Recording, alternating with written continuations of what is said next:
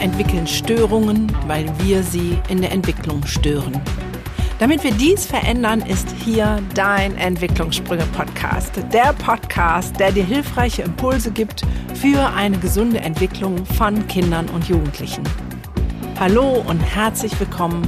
So schön, dass du da bist.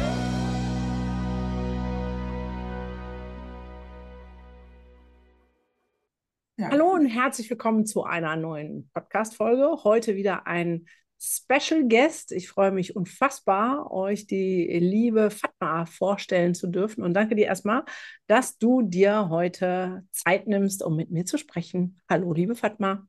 Hi, vielen Dank, dass ich äh, sozusagen auserkoren wurde und dabei sein darf. Natürlich. Worum geht es heute? Heute haben wir ein ähm, Special, also wirklich Special, weil die Fatma eine Sparte bedient, wo der eine oder andere vielleicht sagt, boah, das ist mir aber viel zu anstrengend und ah ja, was brauchen wir so nötig und ah, kann das überhaupt gehen und so. Worüber reden wir?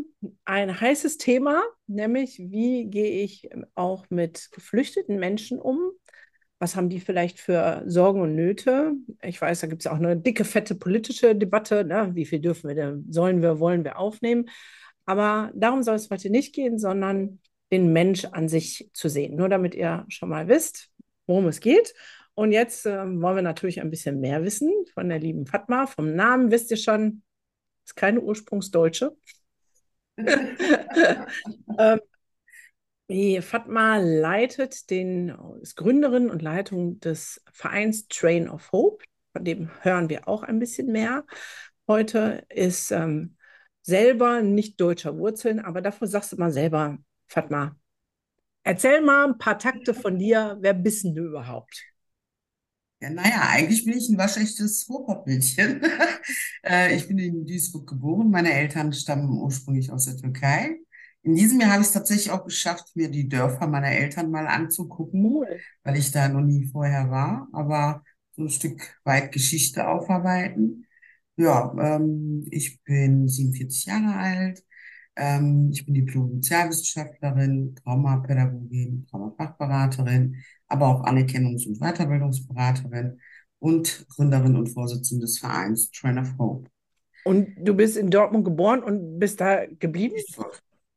Duisburg, ich bin in Duisburg geboren, genau. Ach, Duisburg, ich wollte gerade sagen, weil jetzt bist du ja in Dortmund. Ah, dann hatte ich gerade das äh, falsch ja. mitgekriegt.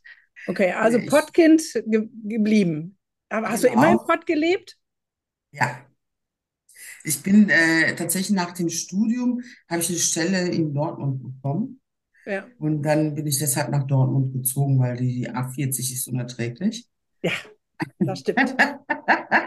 jeden Morgen eine Stunde, äh, anderthalb Stunden äh, hin, jeden Abend wieder zurück. Das war mir dann irgendwann zu viel und ich habe gedacht, okay, dann ziehe ich eben dahin und ähm, hatte ja noch Bezug äh, nach Duisburg, weil meine Familie in Duisburg le lebt.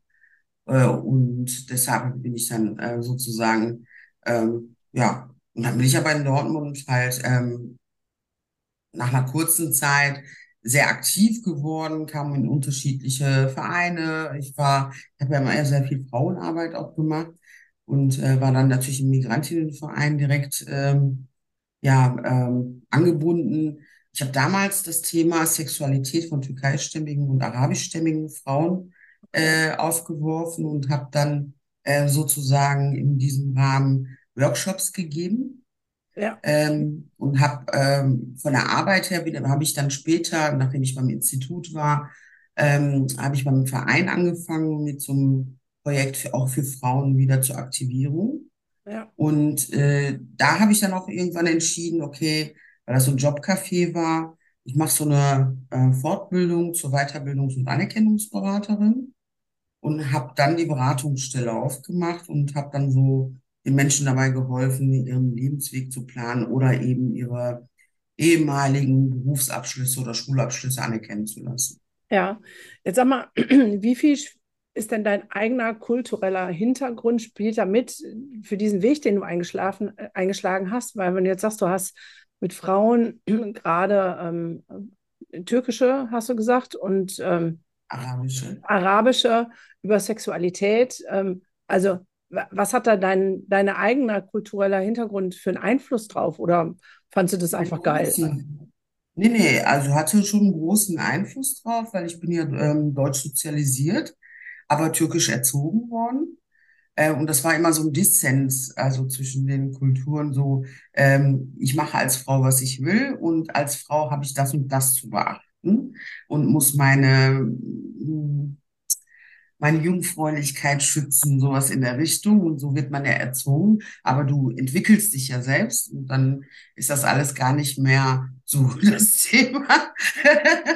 Und, äh, äh, und da ist mir halt aufgefallen, wie unterschiedlich das sein kann zwischen in Deutschland geborenen Türkeistämmigen äh, und in der Türkei geborenen Türkeistämmigen, die dann durch Familiennachzug nach Deutschland gekommen sind.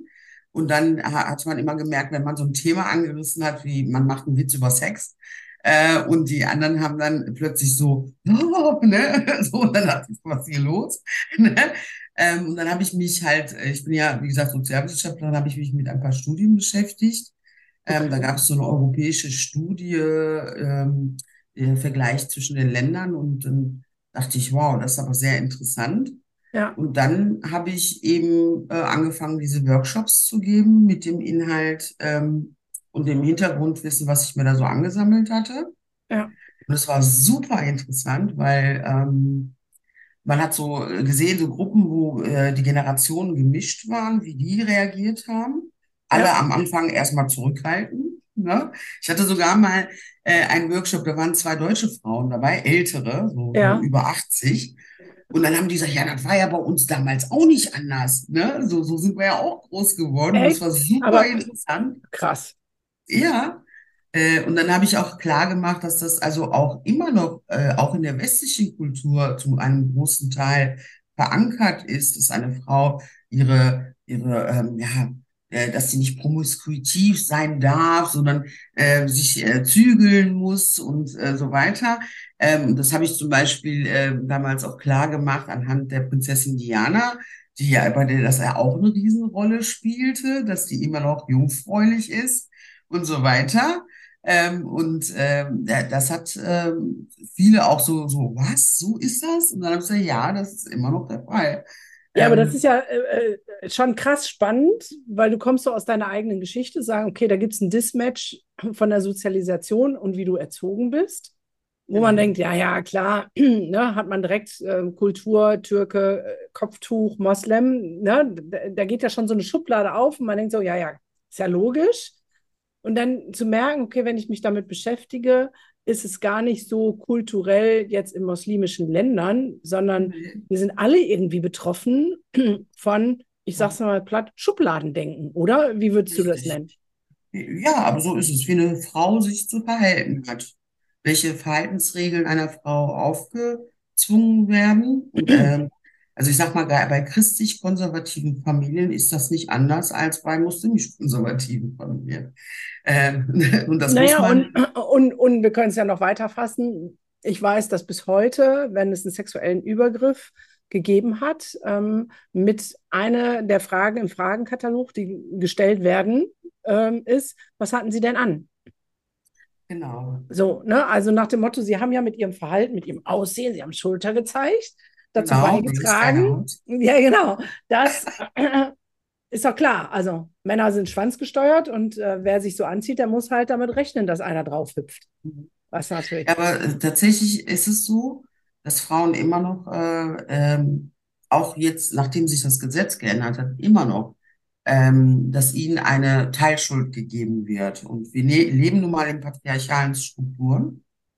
Äh, das Problem, finde ich aber auch, sind die Frauen, die diese patriarchalen Strukturen aufrechterhalten wollen. Also es sind die, äh, die statt die Frau zu unterstützen, sozusagen eine Komplizinnenschaft einzugehen und zu sagen, so, ich, ich glaube erstmal der Frau, gucken, was Ja. passiert. Und dann schauen wir weiter.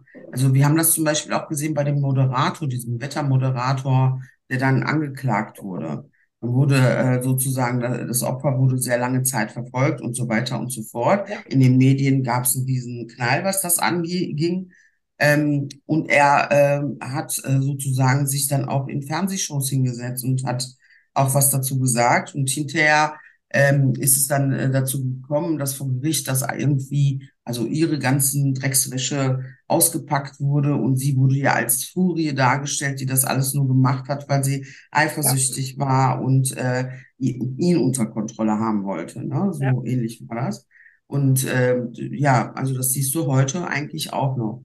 Ja. Und aber auch, äh, du siehst das auch, wenn eine Frau äh, wechselnde Partner hat, ähm, wie sie dann auch von anderen Frauen betrachtet wird, während das bei Männern eigentlich äh, total normal ist, dass, der, dass die wechselnde ja. Partnerinnen haben. Da denkt keiner drüber nach. Ja. Ne, ja, ein krasses, großes, weites Thema. Und trotzdem hast du dich ja entschieden, nicht dabei zu bleiben. Also allein da könntest du ja, hättest ja auch einen Verein mitgründen können. Ähm, ich glaube, da hätten wir genug äh, bei dem, was allen an Übergriffen passiert und wie unsere politische und auch, wie du sagst, ähm, gesellschaftliche Lage ist, genug zu tun. Wie ist es denn dann so gekommen, dass du dann gesagt hast, okay, du swiftest nochmal und ähm, wendest dich noch einem bisschen heißerem Thema zu? Ähm, eigentlich äh, ist es so, dass ich ähm, seit meiner Kindheit mit Geflüchteten ähm, zu tun habe, weil ich immer, ich wurde schon mit acht auch zum Dolmetschen irgendwohin mitgenommen. Ähm, und es war auch für mich äh, ein sehr interessantes Thema gewesen, ähm, so gerade nach äh, Rostock, Hoyerswerda, Lichtenhagen, ähm, war das für mich ein wichtiges Thema, die, also dass Flüchtlingsunterkünfte angezündet wurden und so weiter. Und dann habe ich angefangen, mich mit der Flüchtlingspolitik auseinanderzusetzen. Dann kam 92 ja ähm, die im Grunde genommen das Asyl Asylbewerberleistungsgesetz, wo dann die Menschen, ja, wohl im Grunde genommen das Asylrecht so ein bisschen ausgehebelt wurde äh, und die Menschen entrechtet wurden. Die haben damals dann plötzlich, also ähm, die durften dann nur noch in der Einrichtung einkaufen und haben, ähm, ein Erwachsener hat 40 Euro, äh, 40 Mark und ein Kind hat 20 Mark Taschengeld gekriegt. Ne, so äh, für den ganzen Monat. Äh, und wenn die Ration nicht reichte, dann äh, ne, haben die angefangen untereinander zu tauschen. Aber es, äh, die Menschen wurden systematisch ähm, dazu gezwungen, in diesen Unterkünften zu bleiben und mit dem bisschen Geld äh, zurechtzukommen. Äh, und das war halt schwierig. Ich habe dann irgendwann tatsächlich meine Diplomarbeit auch über das Thema äh, Flüchtlinge in Europa ähm, geschrieben, weil ich damals noch die Hoffnung hatte, dass so die lockere Politik beispielsweise der Niederlande, die es damals noch gab, ähm, auf Europa abfärben würde. Das war eigentlich genau das Gegenteil dann hinterher.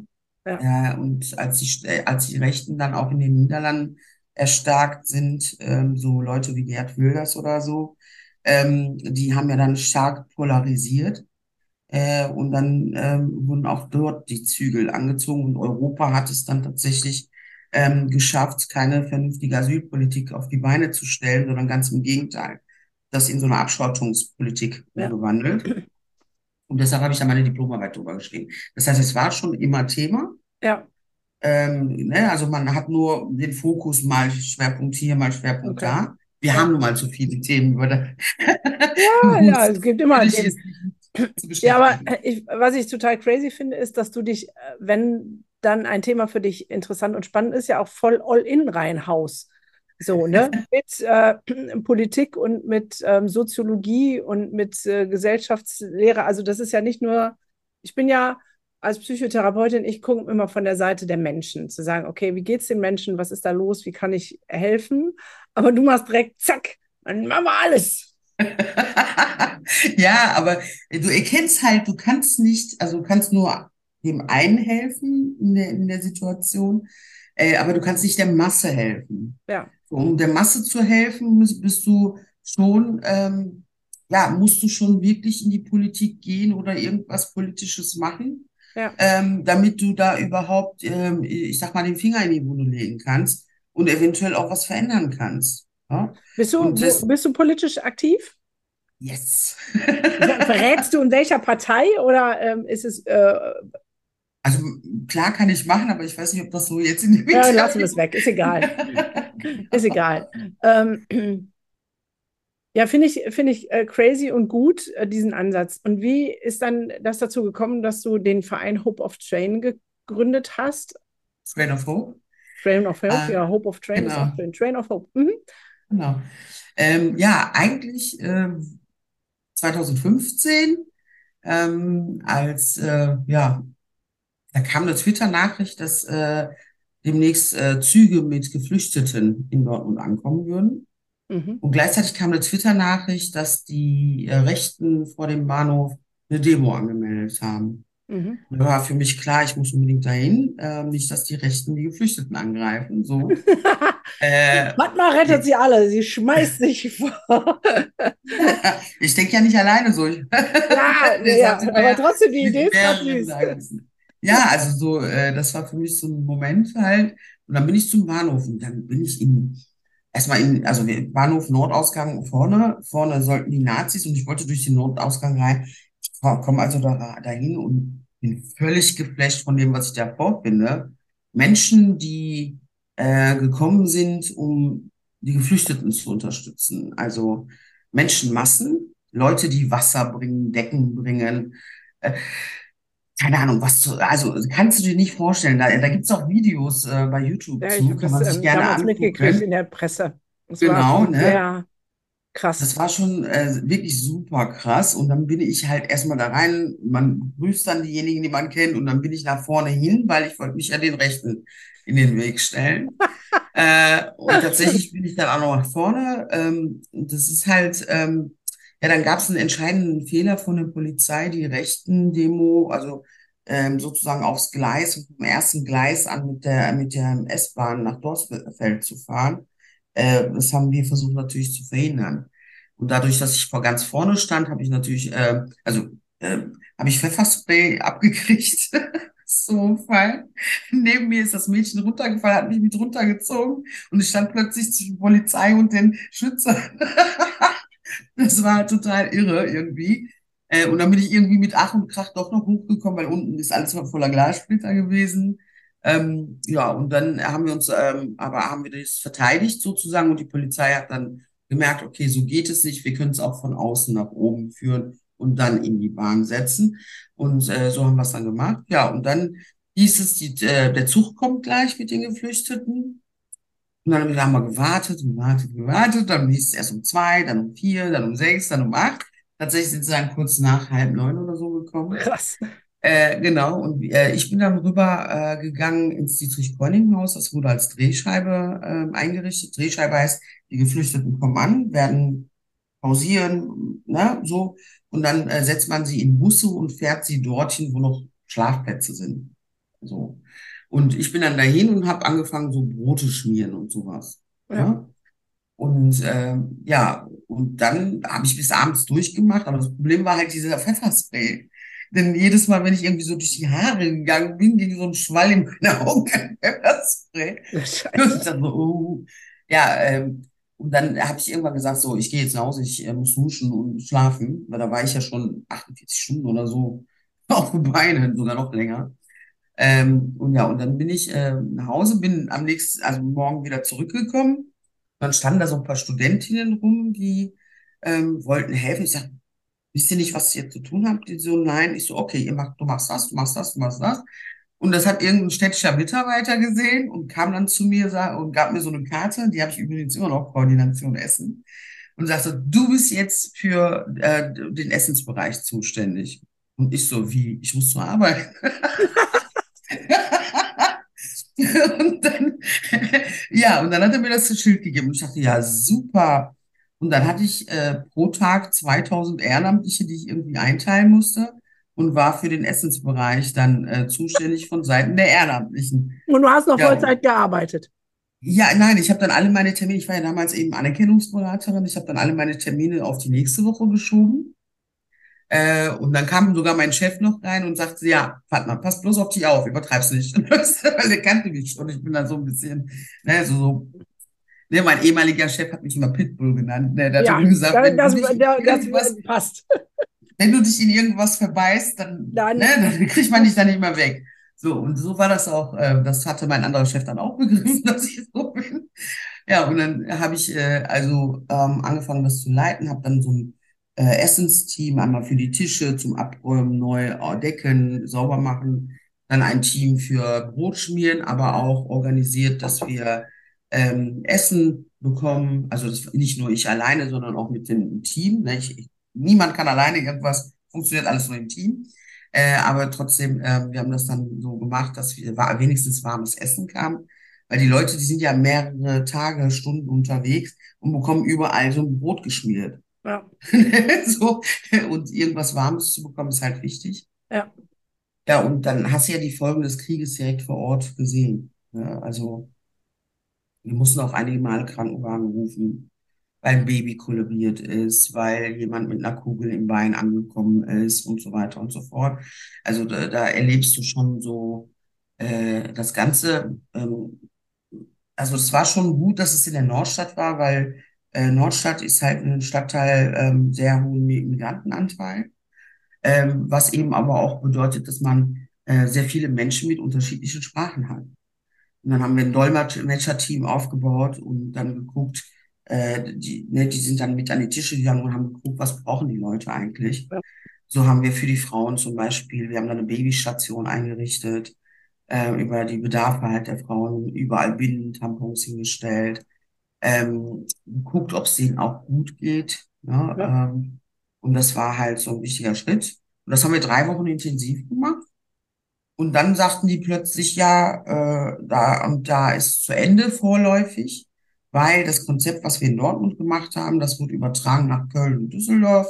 Und dort haben die dann auch Drehscheiben äh, geöffnet. Und dann hatte Dortmund erstmal finito, vorläufig. Und dann haben wir gesagt, okay, da sind so richtig tiefe Freundschaften entstanden, aber auch das, was du so erlebt hast, dieses äh, mit den Menschen, das Mhm. war so, viele haben dann gesagt, nein, wir wollen weitermachen und so weiter, wie können wir denn? Dann ich habe ich damals gesagt, so, es kann eigentlich nur als Verein gehen. Ja. Als Initiative, Grupp, Grüppchen könntest du vorankommen, ja, aber das geht halt eigentlich nur über den Weg Verein. Und dann haben wir uns entschieden, Verein zu gründen. Und haben wir auch gemacht. Genau, Trainerphobe Dortmund, weil das war Hashtag Trainerphobe Züge, die Menschen kommen. Ja. Das haben wir auch so übernommen. Äh, ja, und dann bin ich Vorsitzender eines Vereins geworden. Ja, Könnte mal kurz helfen, ne? ja, krass. Aus der ersten Idee heraus, da kommen Züge mit Flüchtlingen und die Rechten wollen die aufmischen, da schmeiße ich mich dazwischen, ist ein Verein geworden. Crazy. Genau. Genau, und das war am Anfang auch sehr, sehr schwierig. Ähm, dann, du musst ja in diese Systeme reinkommen. Äh, soziale, der soziale Bereich ist halt heiß umkämpft. Die Menschen da drin sind, ähm, das ist ja Wohlfahrtsverbände und Vereine und so weiter. Und die haben halt ein Stück Kuchen Ja, und die, den wollen sie natürlich nicht mit dir teilen. ja klar. Ja, so. Aber uns, äh, mir ging es ja gar nicht um den Kuchen, deshalb war mir das scheißegal zu dem Zeitpunkt. Ähm, ja, ist halt so, ne? Ja, Äh, mir ging es darum, wirklich äh, Hilfe an die Menschen dran zu bringen, weil ich habe wirklich gemerkt, dass sich in den letzten Jahrzehnten überhaupt nichts verändert hat. Also ich habe als Kind sind wir ja oft so, also mit meiner Familie zur Ausländerbehörde Aufenthalt bekommen und so weiter. Und dann bin ich ja irgendwann ähm, in die deutsche Staatsbürgerschaft übergegangen. Da hatte ich das alles gar nicht mehr so extrem auf dem Schirm. Ne? ja, So, ähm, äh, wie, wie man sich da gefühlt hat, welches Gefühl mal einem vermittelt wurde, wie abhängig man war, ähm, wie ähm, nicht willkommen man war und sich auch fühlte. Und dann habe ich ähm, tatsächlich, dann habe ich einen Schützling begleitet, sozusagen, zur Ausländerbehörde. Und dann sagte der, ja, dann müssen wir aber schon um 5 Uhr morgens vor der Tür stehen. Dann gesagt, wie? Hat er gesagt, ja, die Schlange, die geht ja dann ziemlich lange und so weiter. Und dann bekommt man, wenn die dann um sieben aufmachen, irgendwelche Nummern. Und wenn du keine Nummer abkriegst, dann musst du am nächsten Tag wieder dahin. So, ne? Und dann, äh, was? Äh, ja, so ist es. Und dann äh, bin ich mit dem dahin und habe mir dann festgestellt, ähm, es hat sich überhaupt nichts geändert. Du wirst gleich beschissen behandelt, äh, respektlos behandelt, ähm, außer du hast eben jemanden in Begleitung, der deine Sprache versteht, äh, der die Sprache versteht. Ne? Dann ist das nochmal eine andere Nummer, weil ja die Ja, Sachbearbeiterin oder der Sachbearbeiter jetzt auch nicht krass rüberkommen will. Aber das war so der Moment, wo ich gedacht, ey, das gibt's doch gar nicht, dass sich da wirklich nichts geändert hat. ja, Und ähm, ja, und dann habe ich gedacht, so, jetzt machen wir da an der Stelle weiter. kämpfen wir ein bisschen gegen Ja, das da System sind wir an. bei, bei der, ähm, wie nennst du das, ähm, sequentielle äh, Diskriminierung, ne? Ähm, und zu sagen, ey, wir unterhalten uns über Gendern, dürfen wir Winnetou noch äh, gucken und ähm, was nicht alles. Und ähm, von wegen Ausgrenzung und bla bla bla und machen aber solche Sachen, dass ähm, Diskriminierung tagtäglich schon allein im Amt ist. Das ist schon sehr, sehr krass. Was Genau. macht euer Also der Verein? strukturelle Rassismus, der ist Strukturelle. unheimlich. Und Ja. der zieht sich auch komplett durch, durch alle äh, Sparten, ähm, schon bei der Gesetzgebung. Ja, da wird ja Okay. schon segregiert, ne, zwischen guten und bösen Ausländern, zwischen sicheren Herkunftsstaaten äh, und un also unsicheren Herkunftsstaaten. Keiner weiß, wie die Kriterienvergabe ist und so weiter und so fort. Und tatsächlich äh, zieht sich das komplett durch. Ja, Ah, genau, das war nicht die ähm, das war der strukturelle Rassismus, ja. Genau. Was, was macht euer Verein heute? Ja, äh, Weil es kommen ja Verein. keine Züge mehr an. Oh Gott, mein Verein ist äh, irgendwie gewachsen. Äh, ja, wie gesagt, das fing an mit, äh, wir machen äh, Arbeitskreise zu ähm, ähm, sowas wie Rat und Tat, also wo man niederschwellige Beratung macht und Papiere ausfüllt.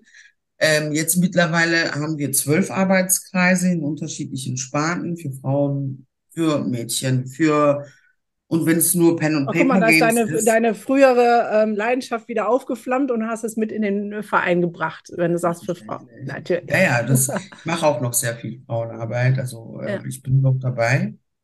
Ähm, aber wir haben dann, äh, wir sind jetzt mittlerweile so, wir sind anerkannter Jugendhilfeträger Geil. seit 2019. Wir sind Antidiskriminierungsservicestelle mit dem Schwerpunkt LGBTIQA-Sternchen. Ähm, wir Für alle, die nicht wissen, was das heißt, kannst du das gerade nochmal ähm, also sagen. lesbisch, lesbisch, schwul, transident, queer und so Okay. weiter. Ja, Ähm, ne, also wir sind Antidiskriminierungsservicestelle eben für alle Menschen, aber wir haben auch den Schwerpunkt ähm, eben speziell für Menschen, die eben ähm, homosexuell oder transident sind, ähm, weil gerade auch deren Rechte geschützt werden müssen und sie eben am, mit am stärksten von Antidiskriminierung, äh, von Diskriminierung betroffen sind. Ne? Ja. Und die, die einen Fluchthintergrund oder migrantischen Hintergrund haben, sind ja doppelt äh, belastet sozusagen, weil sie dann auch in der eigenen Community ähm, diese Ausgrenzungserfahrungen bis hin zu physischer Gewalt einfach auch erleben. Und unser System hat ja, findet ja immer noch keine Möglichkeit, ich sage jetzt mal, Geflüchtete, die aus diesem Bezug sind, die so einen Hintergrund haben, äh, auch in Unterkünfte und sicher unterzubringen, wo sie sich ähm, äh, auch, äh, wo sie auch sicher sein können. Ja. Ne, so da, deshalb kriegt man auch sehr viel mit aus den Flüchtlingsunterkünften, wo ähm, gerade junge Menschen angegangen werden, weil sie anders sind als der Mainstream. Ja. Ja, was sind wir noch? So. Äh, genau, also wir sind äh, tatsächlich sehr bekannt. Wir haben internationale Projekte auch schon gemacht. Ähm, auf nationaler Ebene machen wir Projekte immer noch, also auch auf internationaler Ebene, äh, aber auch vor Ort, direkt Ja. an den Menschen. Jetzt haben wir zwei uns ja kennengelernt, als du bei uns in der Freimut Akademie ähm, in der Traumafortbildung warst. Jetzt bist du ja schon so krass gut aufgestellt vorher schon gewesen, ähm, politisch mit, soziologisch und alles mit berücksichtigt. Hast es am eigenen Leibe erlebt, den Rassismus, wieder eingetaucht. Warum war das für dich wichtig, noch die Traumafortbildung zu machen? Und was ist der Mehrwert für deine Arbeit heute da drin? Also ich, äh, ich habe die ganze Zeit über gemerkt, dass mir etwas fehlt, also gerade so im Umgang mit den Menschen. Ne? Äh, als ich noch die äh, Weiterbildungsberatung gemacht habe, fiel mir auf, dass ich äh, dass Menschen zu mir kamen, die fachlich eigentlich ganz gut aufgestellt waren, also einen guten Abschluss hatten und so weiter, ähm, aber dass sie meistens etwas anderes hatten, was sie daran gehindert hat. Ähm, ich habe das gedacht, so erst geringes Selbstwertgefühl oder ne, so, das, Mhm. so fängt man ja an, ne, weil Ja. viele Menschen, die lange Zeit arbeitslos sind, haben das ja. Ähm, irgendwann hatte ich tatsächlich einen äh, syrischen ähm, Ingenieur vor mir sitzen, Bauingenieur, der hat früher Kernkraftwerke gebaut, also ne, ähm, und der saß vor mir und immer, wenn ich mit ihm irgendwie ins, in, in die Übung reingegangen bin, Vorstellungsgespräch oder Telefonanruf, da wurde er immer schon stocksteif. So, Ja, und, und dann habe ich gesagt, so, also irgendwie verändert sich ein komplettes Wesen. So, ähm, wie kommt das? Woher kommt das, dieses ähm, Gefühl von Respekt haben zu müssen? Oder was ist das eigentlich? Und irgendwann im Gespräch sind wir äh, darauf gekommen, sein Vater war beim Militär. Und der hat immer seinen Vater als die Autoritätsinstanz begriffen. Und immer wenn der Vater kam und der am Spielen war oder irgendwas, musste der aufstehen und gerade stehen, so, ne? ja, krass. Und die, und dieses, das hat er dieses, hat er übertragen auf, auf diese Vorstellungsgespräche oder Telefonate halt. Und dann haben wir so, äh, ich, ich war ja damals, ich hatte ja nicht so viel Ahnung davon, Ja, aber trotzdem so, so Atemübungen, sowas, ne, ja, so, versuch mal. Und mit der Übung kam auch so das Lockersein. Äh, Das hat tatsächlich auch hinterher dazu geführt, dass er sogar mit seinem Kind endlich gespielt hat, was er geil. vorher gar nicht gemacht hat, weil er das von Ja, seinem Vater nicht kannte. Und da war mir eigentlich schon klar, ich brauche da was. Ich brauche mehr Methoden, ich brauche irgendwas an die Hand, weil äh, da, und dann natürlich auch mit in der Arbeit mit Geflüchteten, ja, ja äh, klar nicht alle, aber äh, die meisten sind hochgradig traumatisiert. Äh, insbesondere die, die mit den Booten rüberkommen, die Folter erlebt haben äh, und so weiter. Äh, und klar, äh, und die suchen sich einen ja aus. Also wenn man in so einem Verein unterwegs ist, ähm, jeder Mensch ha- sucht sich eine Vertrauensperson. ja, Und ähm, so als Vorsitzende schien das immer ich zu sein, keine Ahnung. Aber ich, ich merkte das, also äh, ich habe zwar Psychologie als Nebenfach gehabt, ja, an der Uni, aber äh, ich bin da nie so in die Materie so tief eingetaucht. Also ähm, ich habe mich in jungen Jahren damit beschäftigt, aber wie gesagt, ich habe so jetzt nicht das äh, Expertenfachwissen gehabt. Und ich dachte, nein, ich brauche unbedingt Methoden, ich muss irgendwas und so weiter. Ja, und dann habe ich äh, nachgeguckt, so gegoogelt so ein bisschen und kam auf Freimut. Äh, so, und das war also mein Glück, äh, weil ähm, also ich äh, habe da eigentlich genau das gelernt, was ich für meine Arbeit brauche. mhm. Äh, und ich habe ja dann auch die Ergebnisse davon gesehen, äh, wenn ich äh, das angewendet habe. Äh, und es ist ja wahnsinnig, Wahnsinn gewesen, also ist es immer noch, äh, was man damit alles verändern kann. Ähm, Ja, voll. Also ich finde erstmal schön, dass du anfängst mit so einem Beispiel oder angefangen hast jetzt äh, von jemandem, der äh, eine Blockade hat und man versteht einfach nicht, ne? Also bei Flüchtlingen und Trauma, da sind wir ja ganz schnell, naja, die haben Schlimmes erlebt, sonst wären sie ja nicht geflüchtet. Ähm, aber dass wir das irgendwie alle haben und diesen Umgang zu wissen, okay, ähm, da im Nervensystem hängt was fest, wenn jemand auf einmal, es gibt einen Trigger, Vorstellungsgespräch, ne? genau, Ja, ja, mega genau. cool. Und Ja, ähm, aber so bin ich halt da reingekommen. Da, da war mir schon klar, irgendwas, also irgendwas brauche ich. Ich muss ja, mehr Wissen haben. Ich brauche was. Und äh, das auch mit Leuten, die zum Beispiel langzeitarbeitslos waren. Ähm, ne? Mathematiker, Uni-Abschluss, ja, äh, kommt nicht in den Job rein und dann versuchst du mit der Person zu reden und merkst schon, die Sätze kommen immer in Häppchen, so, ne? Äh, und äh, die Person schaut dir nicht in die Augen, ne? Und dann merkst du, dass das stimmt ja irgendwas mit dem Gesamtbild nicht. ja, Und da helfen zu können, finde ich, ist unheimlich wichtig, weil das eben ähm, ja das Leben der Menschen beeinflusst. ja, Ne? So, voll. Genau. Und deshalb war mir das wichtig. Und dann in der Arbeit mit Geflüchteten sowieso.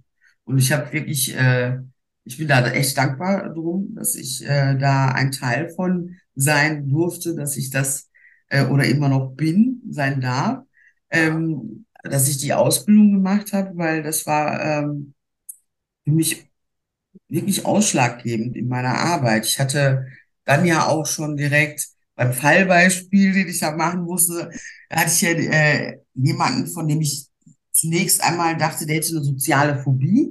Ja, Und dann hat sich hinterher herausgestellt, dass das eigentlich eine Selbstbestrafung war, weil sein ähm, Bruder im, äh, im Gefängnis gelandet ist, aber auch die Familien, äh, wirklich äh, eine komplette traumatisierte Familie übrigens auch durch Rassismus und Diskriminierung so ähm, ausge, äh, soll ich sagen, so ähm, groß geworden, Ja, ähm, dass sich das auf die komplette Familie äh, bezogen hat.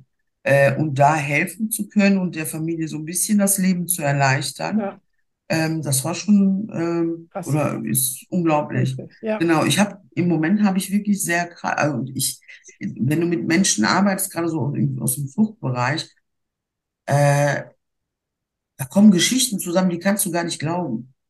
Ne? Also das sind äh, äh, klar, also noch ich, einmal, ich möchte jetzt nicht behaupten, dass jeder Geflüchtete alles äh, ähm, ganz, ganz, bei dem alles ganz, ganz schlimm ist. Aber in der Tat ist es so, dass Geflüchtete ja unheimlich viel auch durchmachen. ja, Das haben viele eigentlich gar nicht auf dem Schirm. Ja, Also die haben ja selbst einmal äh, das Entwicklungstrauma, so wie wir sie auch von uns aus kennen, also ja, die äh, in der Familie ja, vorherrschenden Strukturen, ähm, sei es physische Gewalt durch Eltern oder psychische Gewalt durch Partner oder wie auch immer, die gibt's ja vorher schon. Nur ja. in den meisten Fällen sieht man die aber bei Geflüchteten nicht mehr.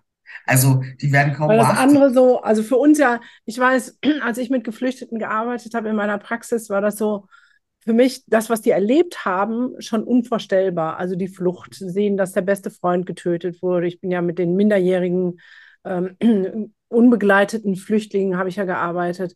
Zu wissen, die haben ihre Familie hinterlassen, Lebensbedrohung auf dem Boot, äh, hinterher von der mazedonischen Polizei verprügelt und was nicht. Das ist ja alles schon Horror. Ja. Genau, Ähm, genau. aber genau, das dahinter, das guckt man dann schon gar nicht mehr an. Und dann merke ich immer so, weil das so subjektiv ist, ne? Weil wir denken, das alles, also eins davon könnte ich schon nicht aushalten. Genau.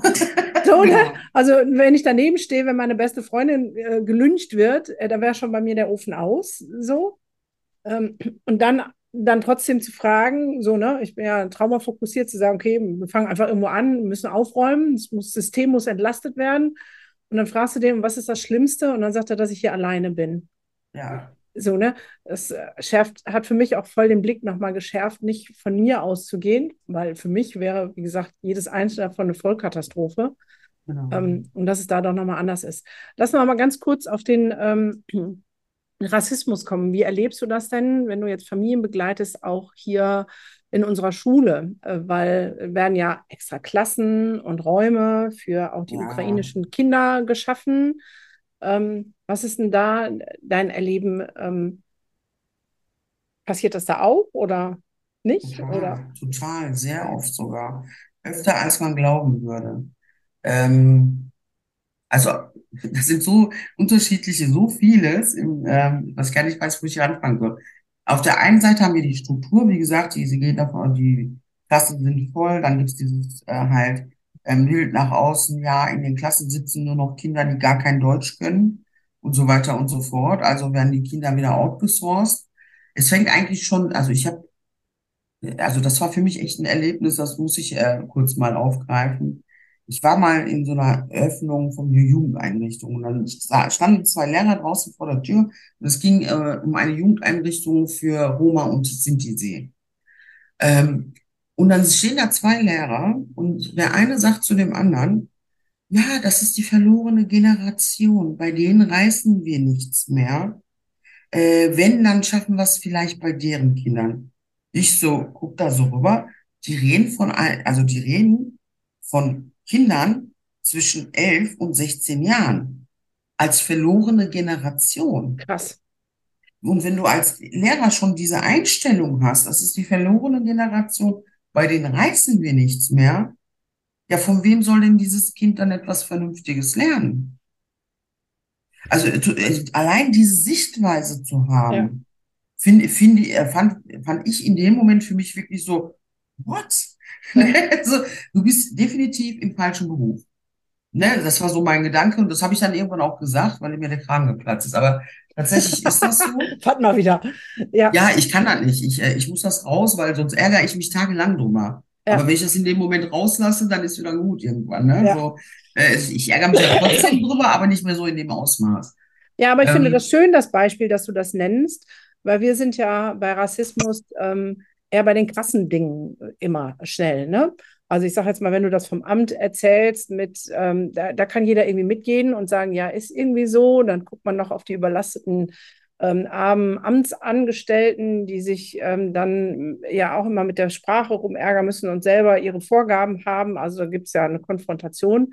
Aber das Beispiel, was du jetzt sagst von den Lehrkräften, ist ja, wie früh das anfängt. Also und wie viel das mit unserer Haltung zu tun hat. So, bist du eingefroren, Fatma, oder bist du noch da? Fatma! Da, jetzt. eingefroren. Jetzt, jetzt bist du wieder da. Also, wie früh das anfängt, ähm, ist eben nicht nur ähm, dieses äh, Benennen von, keine Ahnung, du bist ein Neger oder so oder ähm, au, au, ganz krasse Ausgrenzung, sondern es fängt mit unserer Haltung ja an, wie gucken wir auf was. Und das zeigt das ja mit den Lehrkräften sehr eindeutig, zu sagen, ja, wir haben die abgehakt. Und damit Genau. ist ja alles, was du tust, wird von dieser Haltung durchdrungen geprägt sein. Da hast du vollkommen recht. Die Frage ist, was können diese beiden Lehrkräfte den Kindern vermitteln?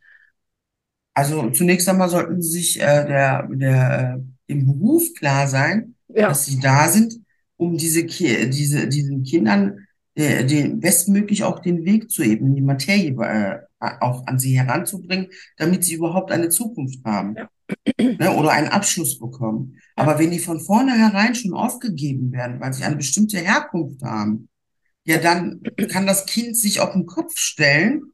Es wird äh, nicht gerecht, weil die innere Grundhaltung schon so ist, du bist verloren. ja. Und da Ne? dürfen wir So. uns, dürfen wir uns alle hinterfragen, was für eine Grundhaltung haben wir einmal Geflüchteten gegenüber und was haben wir eine Grundhaltung auch ähm, anderen Kulturen gegenüber. Ich habe äh, am Wochenende noch eine Diskussion mit meinem Sohn gehabt, der kam da und sagte, Mama, was hältst du von der AfD? Ich sage nix.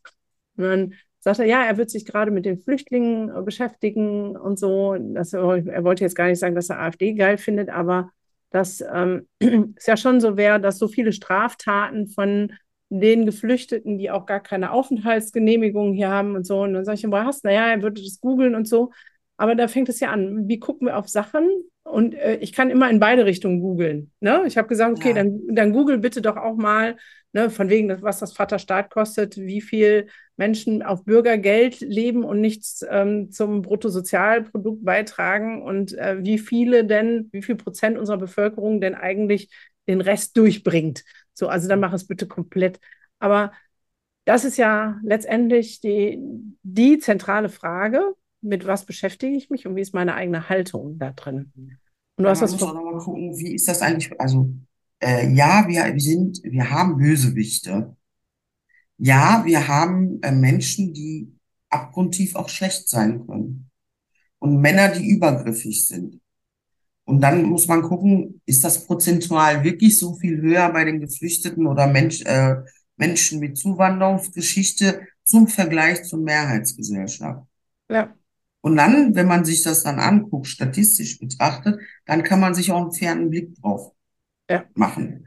Ne, alles andere ist einfach nur unfair und tatsächlich spielen Medien eine große Rolle, wenn es äh, darum geht, Feindbilder zu ja, schaffen äh, und Stereotype auch aufrecht zu erhalten, die man einmal setzt. Also beispielsweise Kölner Silvesternacht, ja, weiß jeder, weil das ist komplett durch die Medien gegangen, ja, über Wochen ist darüber diskutiert worden. Und hinterher hat sich das herausgestellt, dass das gar nicht so war, wie die da, wie das äh, so aufge Bauscht haben, äh, ja, wurde. Ja, es gab ein oder zwei Übergriffe und die darf es nicht geben, definitiv. Ähm, und die sind auch scheiße, da bin ich voll bei den Frauen. Aber es kann nicht sein, dass ganze Gruppierungen deshalb stigmatisiert werden fürs Leben. ja, Ne? So, da musst du gucken, wenn äh, einer straffällig wird in dem Bereich, aber dafür drei Millionen nicht, dann ist das nix. Ja, und so wie du sagst, wir müssen äh, den Vergleich sehen, ne? Wie viel ähm, Genau. Krimi Kriminalität haben wir von äh, nicht, ähm, dann gibt's ja ja, Kriminalität, die können ja nur von Ausländern begangen werden, ja, von Geflüchteten begangen werden. Also ähm, zum Beispiel durch die Wohnsitzauflage. ja, Ne? So, ähm, es gibt tatsächlich ähm, unsere Bundesländer, die sind ja nicht so aufgeteilt, dass dazwischen ähm, eine Dingszone ist, äh, ich sag mal so eine Sperrzone ist, sondern Du, du läufst die Straße runter und zack, bist du in einem anderen Bundesland. Das passiert dir. Ja, Ne? So, und, äh, und gerade bei Geflüchteten, die werden ja oft in so kleine Dörfer irgendwo in der, hinter den Wald äh, so untergebracht, ja, ne? Damit sie bloß nicht äh, auffällig sind. Ja, und dann ist da nur ein Aldi 200 Meter weiter, aber der liegt in einem anderen Bundesland.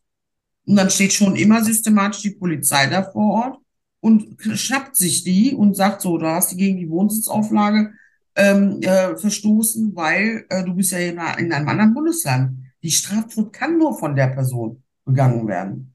ja, Einem Deutschen kann das nicht passieren. Das genau. Weil Gleiche auch wie, wenn der jetzt jede Woche zur, zur Ausländerbehörde muss, um sich einen Titel abzuholen, ne? So. ja, Äh, und es gibt keine Busverbindung, nichts. Der muss ja irgendwie dahin kommen. ja, Ne? Also bestimmte Sachen, da muss man wirklich dahinter gucken, was steht da wirklich, weil die Menschen werden tatsächlich systematisch auch in diese Ecke gebracht, dass sie ähm, ja straffällig werden. Also ich habe äh, diese Woche wird noch eine Mutter bei mir vorbeikommen, ähm, die äh, in, ins Gefängnis musste, weil sie schwarz gefahren ist. Sie hat äh, vier Monate lang gar keine Leistungen bekommen und äh, musste aber fahren und ist schwarz gefahren. So, und er hat dann Strafzettel bekommen, die sie nicht zahlen konnte, weil sie ja kein Geld gekriegt hat. Und dann hat man die Mutter inhaftiert und die zwei Kinder in die Obhut vom Jugendamt genommen. Ne? Und dann gab es eine Organisation, die diese Mutter jetzt sozusagen ausgelöst hat. ja, So, und jetzt müssen wir gucken, wie wir die Kinder wieder zurückkriegen. Aber was macht das mit jemandem, ja, wenn man krass. durch sowas läuft? Ne? Du kannst die Sprache nicht, du weißt überhaupt nicht, was los ist. Und wirst plötzlich inhaftiert, deine Kinder sind weg. Also das ist schon Ja, und dann ist, harter, sind wir, ne, genau, da sind wir wieder da bei strukturellen Rassismus, weil das, wie du sagst, das ist ja äh, vorprogrammiert. Was soll die gute Frau denn machen? So, Genau. ne? Das ist ähm, Was soll sie machen? ja, Ne? So, wenn, äh, wenn die Behörden so lange brauchen, bis, äh, bis sie, äh, ähm, also ich habe, ich erlebe das selber, weil ich ja mit den Leuten auch viele Unterlagen ausfülle und äh, Schriftverkehr und so. Wenn wir als Organisation reinkommen, dann kriegen wir äh, Sachen gelöst, die Monate, manchmal sogar Jahre zurückliegen. Ich habe eine, äh, ich habe eine Frau mit sechs Kindern, die seit anderthalb Jahren kein Kindergeld kriegt und keine Leistungen kriegt. Wie lebt die denn? Ja, genau. Wie lebt die Frau denn? So, und, und dann hat sie angefangen zu betteln, dann wurde sie äh, von anderen zu uns gelotst. Dann habe ich mal dahinter geguckt. Dann hat man die Frau mehrfach angeschrieben, sie soll bitte ähm, ihr- ihre, für ihre Kinder eine Bescheinigung einreichen, den sie aber offensichtlich mehrfach schon eingereicht hat. Hm. Aber angeblich ist der nie angekommen. Ja, So, also habe ich den Schein genommen, habe den dann via E-Mail einmal geschickt, habe den persönlich eingeworfen, habe ein Foto davon gemacht, wie wir den einwerfen, habe das nochmal zugemailt. So, und, ne, und dann haben wir es irgendwann gelöst bekommen. Aber anderthalb Jahre waren diese Frau und diese Kinder mittellos. Was kann die Frau machen? ja, Die kann nur betteln gehen, sich selbst verkaufen. Mehr kann die nicht machen. ja, Sie muss ja sich und die Kinder am Leben halten. ja. Und in diese Notsituation werden die Menschen gedrängt, weil eine Unterlage fehlt. Ja, ja, und, und manchmal frage ich dann, ne, wo wir sagen, beim Rassismus sind, wie viel ist gewollt, nach dem Motto, damit sie schnell wieder verschwinden. Ähm, ja, So es. ich Genau glaube, das wäre jetzt noch ein zu großes Thema, das aufzumachen. Wie ist unsere Haltung als Land? Aber wir waren, ja, aber wir waren ja noch bei Schule. ja, Und Schule ist tatsächlich ein Ort, wo äh, Struktur, also ich will ein- eins mal klarstellen, nicht alle Lehrerinnen äh, sind äh, Leute, die sich irgendwo gegenstellen. Äh, viele Lehrerinnen machen sehr viel auch sehr ehrenamtlich nebenbei noch, weil sie eben diese Notsituation erkennen. Ich will das einmal klargestellt haben. ja, Aber es gibt auch Lehrerinnen, die sind nun mal bei der AfD. ja, Die haben schon diese Grundeinstellung, dass ein Kind, egal was es macht, äh, schon auf schlechte Noten vorprogrammiert ist. Wir haben die Vorbereitungsklassen. Wir haben jetzt im Moment haben wir einen Schulplatzmangel, weißt du das? ach, echt? Ja, das das denn davon, passieren bei dem Lehrkraftmangel und bei dem, was da genau. gerade los ist? Wir haben Schulplatzmangel. Äh, und dann haben wir jetzt ähm, die Kategorisierung Also hast du schon mal von einem deutschen Kind gehört, das keinen Schulplatz kriegt? Nee, das, wir müssen ja. Also es gibt ja genug Eltern, die ihre Kinder nicht schicken wollen würden, was, was sie nicht dürfen. Ja. Weil wir spannenderweise so. weltweit das einzige Land sind, was ähm, Prä Präsenzunterrichtspflicht hat. Mhm. Weltweit. Stimmt. Aber also deshalb heißt Kategorisierung. Das heißt, Schulplätze, erst deutsche Kinder. Dann EU, also äh, Moment, bevor ich EU sage, nicht EU, nicht jedes EU-Gebiet ist EU-Gebiet. Da muss man auch noch gucken, ne? So. Äh, EU-Kinder, äh, Kinder von äh, ausländischen Mitbürgern, Kinder von Geflüchteten. Kinder von Geflüchteten aus Syrien und so weiter. In, äh, Ukraine steht natürlich jetzt davor. Und dann kommen die Syrer, dann irgendwann die Afghanen und dann kommen vielleicht die afrikanischen Kinder. Und jetzt kommen die EU-Zuwandererinnen, die aus EU-Staaten kommen, aber einen anderen Hintergrund haben. Also ja. beispielsweise Marokkaner aus Spanien. Ja.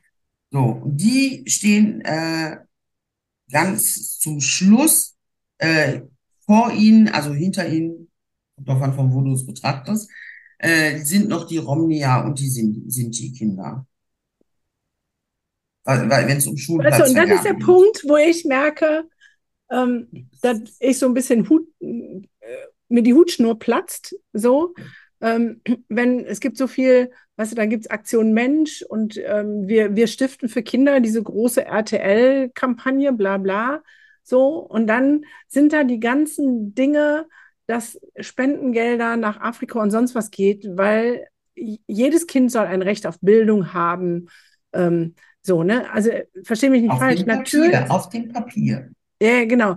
Ich bin dafür, dass natürlich die Kinder auf dem Land in solchen, auf dem Land in solchen Ländern, die wirklich null Chance haben, überhaupt lesen und schreiben zu lernen, dass da Initiativen investieren und sich ähm, sozusagen ver, ver, verausgaben und ihre Power reinstecken.